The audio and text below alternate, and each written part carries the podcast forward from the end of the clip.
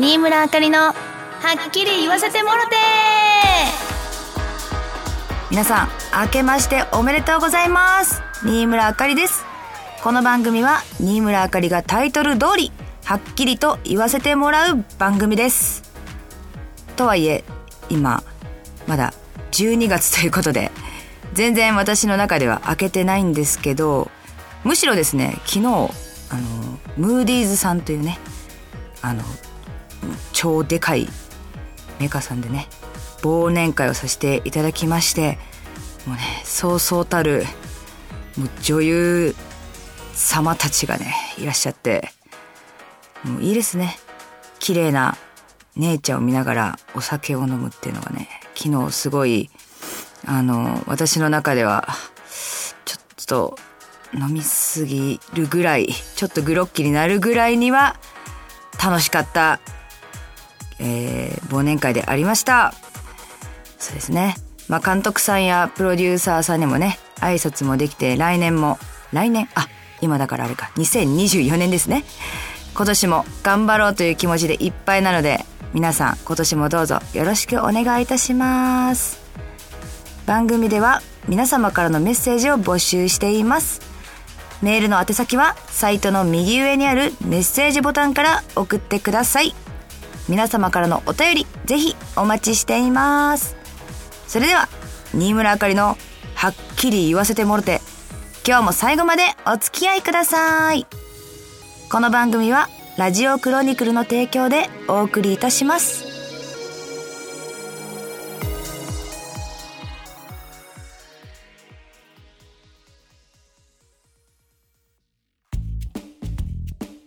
新村あかりのお便り紹介コーナー。このコーナーはリスナーの皆様からいただいたお便りを紹介していくコーナーです。さあ今日もたくさんの方にね、お便りをもらえまして、3通ほど紹介したいと思います。ラジオネーム、たかぴーさん。こんばんは。この収録の頃は、良いお年をで配信の頃は明けましておめでとうって感じでしょうか正解です。挨拶難しいな2023年も終わります。誰しもそうだと思うけど、いいことも悪いこともいろいろあった一年でした。2023年の夏に始まったこの番組。その記念すべき1回目の放送の初めて読まれたメールは自分のものでした。あかりんの初めての男。悪くない響きだ。あかりんへの推し活も同じく2023年夏で3年目に突入しました。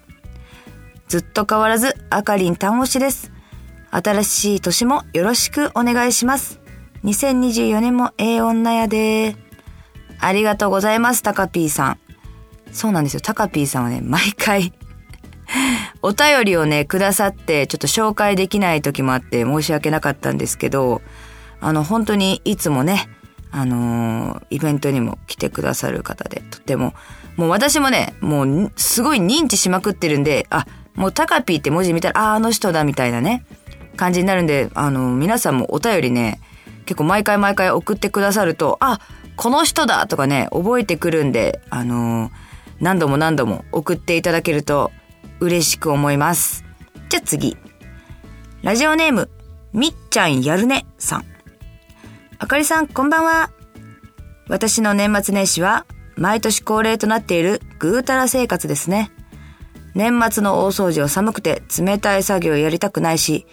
年始の挨拶も親戚少ないし、友達いないんで行かないし、こたつでみかん食べてゴロゴロって感じになっちゃいますね。なんかつまんない話でごめんね。あかりさんは大掃除やりますか？みっちゃん謙虚。つまんない話じゃないよ。もうこういうことでいいんですよ。もう年末年始なんてね。いいんですよ。で、私も、あの、結構仕事場の人とかに、年末年始どうするんですか？とか、やっぱもうこの時期になるとみんなそういう話になるじゃないですか。ないですかね。何も予定なんか。あの、新、あの、新幹線にやっぱ乗った時に実家帰った時に、めちゃめちゃ人多くて、だから私、実家が京都なんですけど、2時間半立ちっぱなしとかね、あったんですよ。でも、いや、もうしょうがないんですよ。いや、別にいいんですけど、ほら、やっぱみんなね、あのーお子さんとか連れてね、こう帰ったりするじゃないですか。だからもう、そういう、ね、なんかやっぱ、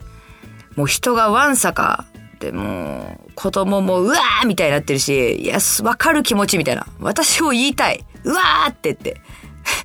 気持ちわかると思いながら、2時間半経った思い出もあり。まあでもね、ちょっとね、あの、ずっとお母さんやお父さんやね、あの、兄にも会ってないし、会いたいなと思いながらちょっと揺れる気持ちで、今、年末を過ごそうとしています。じゃあ次。ラジオネーム、あつしさん。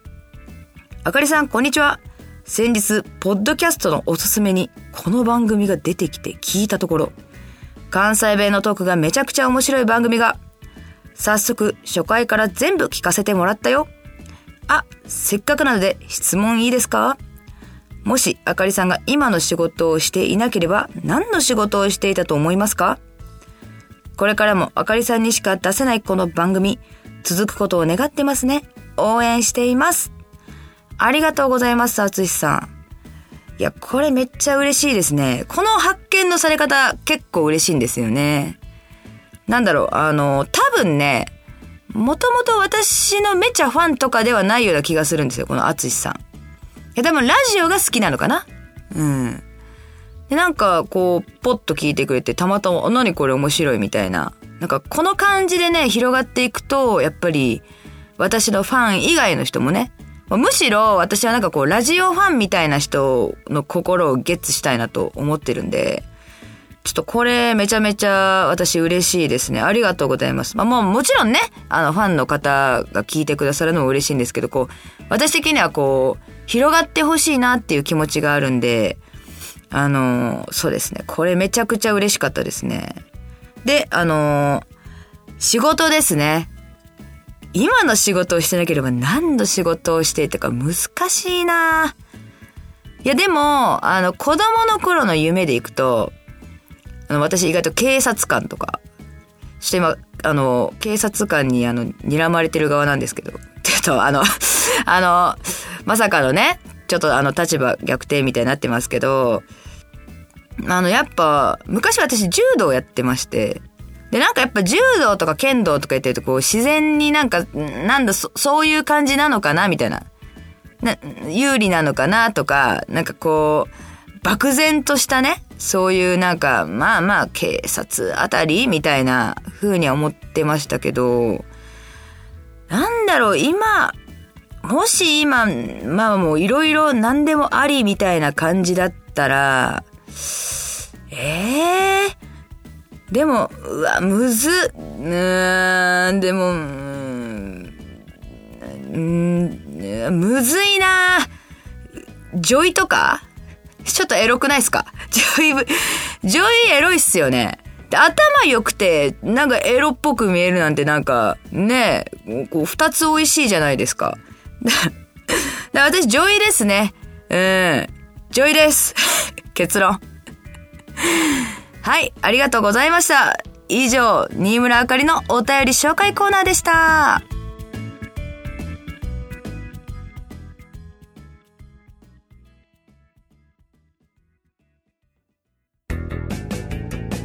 新村あかりがはっきり言っちゃうぜコーナーこのコーナーは私がはっきり言っちゃってくコーナーです。いや、今日はですね、あのー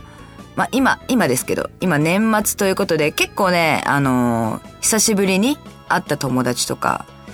まあ、そういう忘年会みたいな感じで会った友達がいたんですけど、あのーどんぐらいぶりかな ?2 年ぶりに会ったんですよね。まあ、男の子なんですけど。で、まあ、2年ぶりに会ったら、まあね、2年前は、なんか結構、ちっちゃいことぐちぐち言ったり、あの、なんていうんですか、ラランチ、ランチとか行って、あの、ランチセットとかあるじゃないですか。そのランチセットじゃなくて、グランドメニューを頼む女が嫌嫌とかね。あの、なんだろう、あの、いいじゃん別にっていう。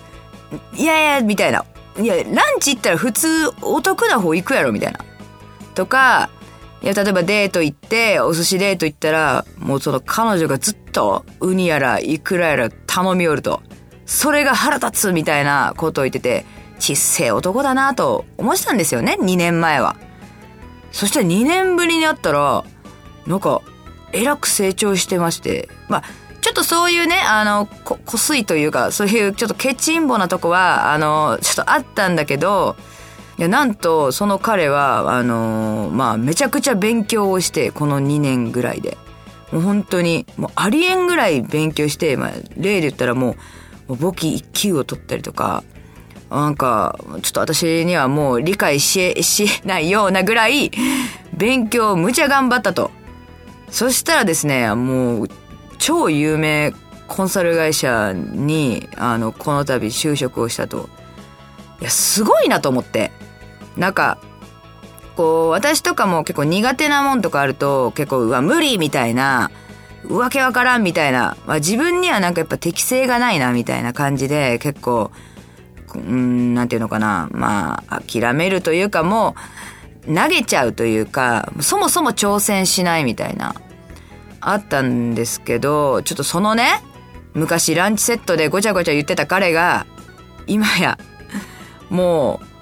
う、なんて言うんですか、もうすごいところに勤めたっていうことで、なんか、結構私はそれに感化されたというか、まあ、ジェラシーとかはないけど、いや、なんかこう、言うじゃないですか、よく、努力みたいなね。もう、そういう努力、友情、勝利みたいな、そういう、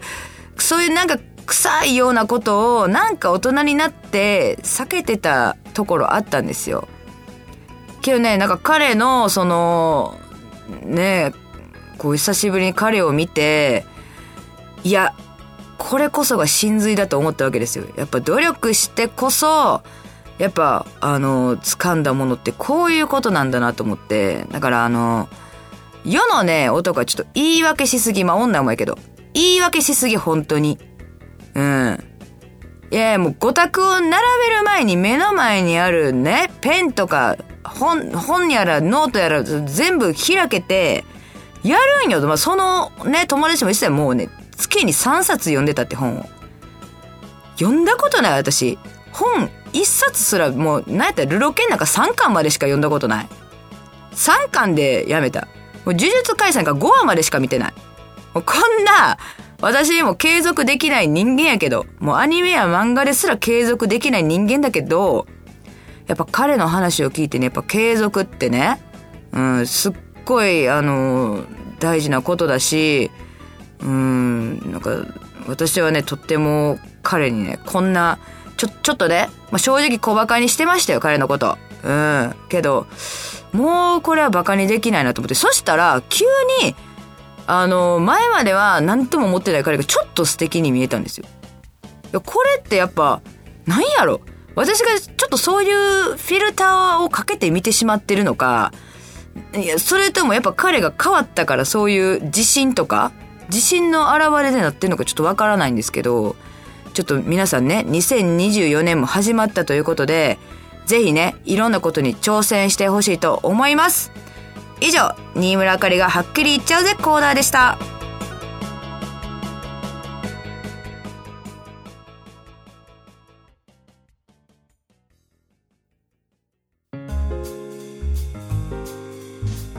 新村あかりのはっきり言わせてもろて、そろそろエンディングのお時間です。